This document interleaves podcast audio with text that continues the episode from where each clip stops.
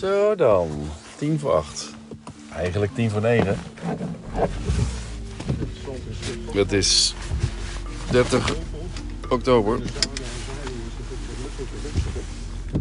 En de klok is een uur teruggezet naar wintertijd. En ik zie niks. Ja. Tien voor acht en we gaan om kwart voor negen. Of, of Monique en Boris en ik. En misschien Joep, maar Kiki moet werken. Die, heeft weer een, die gaat weer invallen. Eh, gaan we naar Nijmegen om daar alle zielen te. Ja, wat doe je daarmee? Vieren. Alle zielen te vieren. In de kerk waar oma altijd eh, kwam. Opa niet zo ontzettend veel. Vooral alleen toen hij overleden was, eigenlijk. Toen, ja, was ook in de kerk. Ja, ja.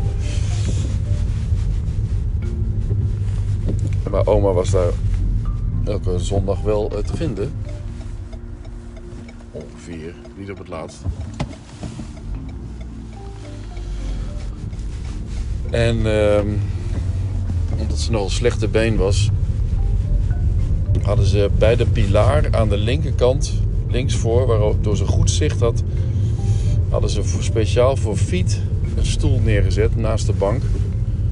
En die stoel, die hebben ze gewoon in ere laten staan. Altijd. Dus als ik nu spontaan zeg maar. Oh, rustig.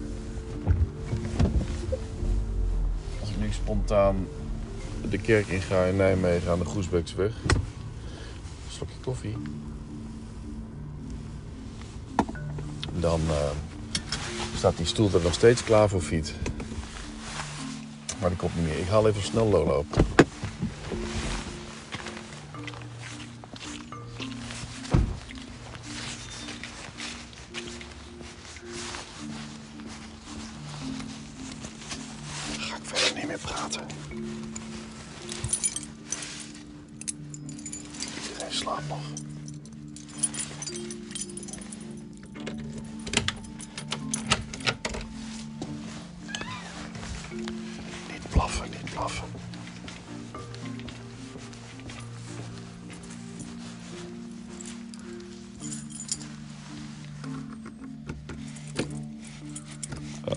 Is de sleutel erin gelaten. Fijn.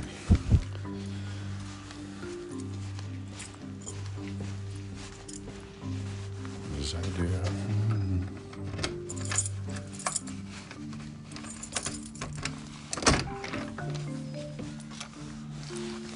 Trap erin.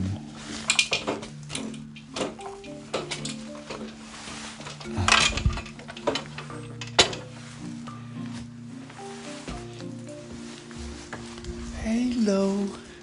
Hey schatje. Kom jij mee?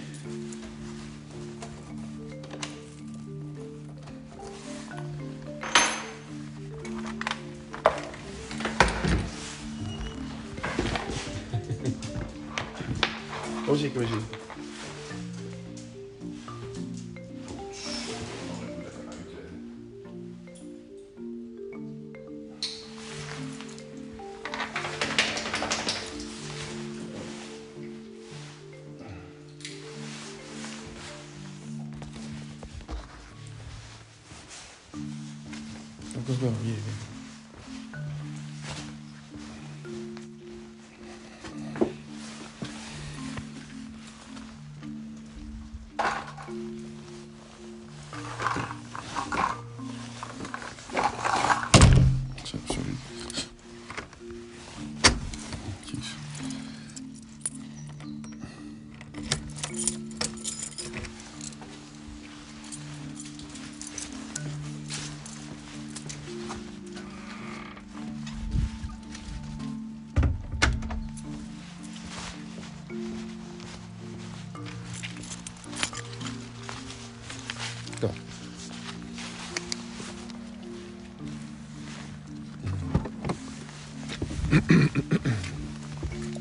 Zin in?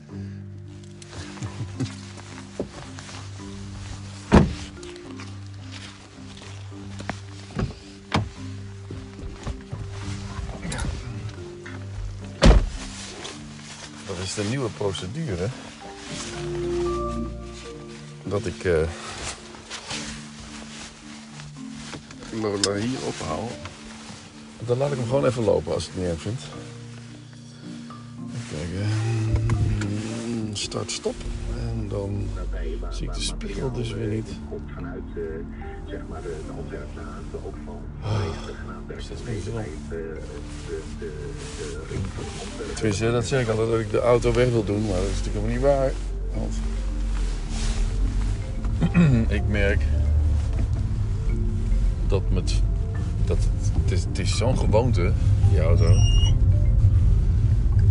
Zoals nu ook, had ik uh, met de fiets kunnen gaan. Met de fiets, ik had Lola ook ergens anders uit kunnen laten, langs de Berkel. Maar ik vind het in het bos toch het lekkerst en Lola ook. En dan is met de fiets voor Lola is het net iets te ver. en dan duurt het ook Nee, het duurt even lang. Uh, want dan ga ik ook fietsen door het bos. En dat is natuurlijk altijd sneller dan lopen door het bos. Maar is voor Lola niet zo leuk. Hè? Heel het hardlopen. Goed voor de conditie. Misschien ook wel goed om de nageltjes een beetje af te laten slijten. Die lange nagels die ze maar niet wil, wil laten knippen. Door wie dan ook. Want dan krijg je... Uh, mooi het. Nope. Had je niet verwacht dat ik van rechts kwam, hè? Jezus. oh, het is volgens mij ook een dingetje. Hoe heet die? Ik weet eigenlijk niet hoe die heet. Ik heb wel een foto van gemaakt. die, um, wat doet hij ook weer? Uh, reclassering, nee, niet reclassering. Um, integriteits integriteitsbureau heeft hij. Een bureau. Waar gaat rechtsaf? Integriteitsbureau. Ook wel, ook wel een uh, ander soort uh, job. Nou, het is lekker frisjes. Waarschijnlijk hartstikke mooie uh, zonneschijn door de bomen. Maar ik heb mijn Leica niet omgeslagen.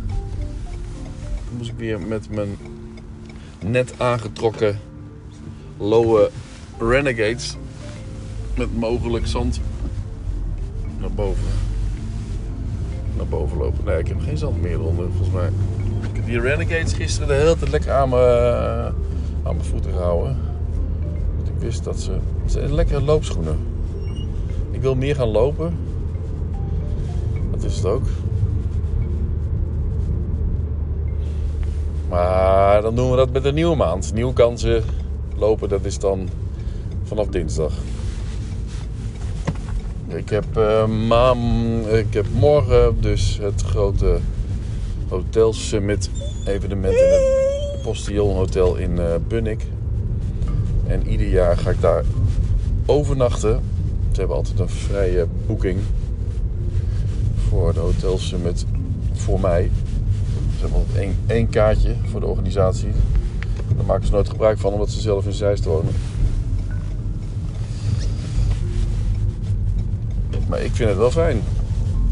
En dan ben ik op tijd, heb geen last van files. Uh, ga ik wel zo laat mogelijk naartoe. Of tenminste, dat ging ik altijd zo laat mogelijk naartoe. Bleef ik altijd zo lang mogelijk thuis. En waarom nu ook niet? Thuis is het gewoon het fijnst. Maar ik wil nog wel kunnen inchecken natuurlijk. Nou, dat moet ook altijd wel tot laat kunnen. En dan is het meteen op eigen kussen in een, andere, in een ander bed, in een hotelkamer, in slaap proberen te vallen. Dat wil me nog wel eens, wil nog wel eens niet lukken. Ik zat net vanochtend nog te denken van moet ik uh, dit dekbed ook meenemen? Want ik neem altijd maar uh, kussen mee dit dekbed ook extra meenemen. Dat ik daar ook gewoon onder kan slapen. Ja, voor je het weet uh, loop je met een heel matras uh, een hotel in. Dat kun je natuurlijk niet hebben. Maar het zou kunnen natuurlijk. Ik heb nou wel een dik... Ik slaap nu wel onder een dik dekbed. dus niet meer mijn, extra koeling dekbed. Dus een dun Ikea dekbed. Ik kwam van Auping en... Uh, Ik zag zelfs die Cleopatra staan waar ik tot, tot voor kort nog op sliep. Uit 1950. Spiraal, zo'n zo'n ja, spiraal eigenlijk. Dan leg je gewoon een. eh, geen bokspring, maar een spiraal. Dus echt gewoon een, een, een, een, platte. eh daar we vroeger ook altijd zo lekker op jumpen, weet ik. De Cleopatra van, eh, volgens mij van mijn moeder geweest. Of is hij gewoon direct van. Nee, hij komt uit 1950, dus zo oud ben ik nog niet. Even koffie opdrinken. Zal ik, eh, zal ik hem gewoon meenemen en doorgaan? Of krijg je dan zo'n heilige podcast weer? Hm. We krijgen dus niet meer. Hm. Als ik eh, mijn conditie een beetje beter op, in orde, op orde heb. Dan kan ik gewoon door het bos. Maar Jolande, ik vind het. ehm, ik spotcast, vond ik een leuk idee. Of een leuk idee. eh, dat is eigenlijk een soort. ehm, wat ik, eh, waar ik zelf niet zo'n niet zo'n fan van was. heet dat ook weer? Photowalk. De Photowalk van Neil James. Ja, dat vond ik eigenlijk heel erg saai. Dan loopt hij door de bossen. En dan ziet hij daar en dan beschrijft hij iets. En dan, en dan plaatst hij die foto. Die plaatst hij dan ook wel op, op de site en zo. Waar eh, die podcast verzamelt. Eh, maar ik vond het, ja, ik vond het, een beetje saai eigenlijk.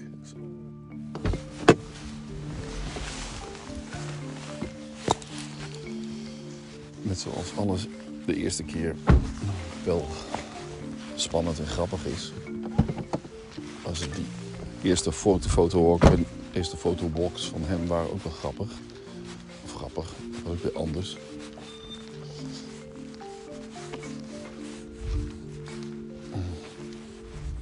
Klap mijn rechter, rechter spiegel niet meer in. Ja.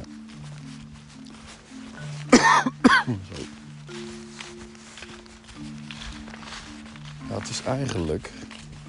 Ik heb nu om. Het is eigenlijk nu vijf over negen mensen. Iedereen eh, slaapt lekker uit.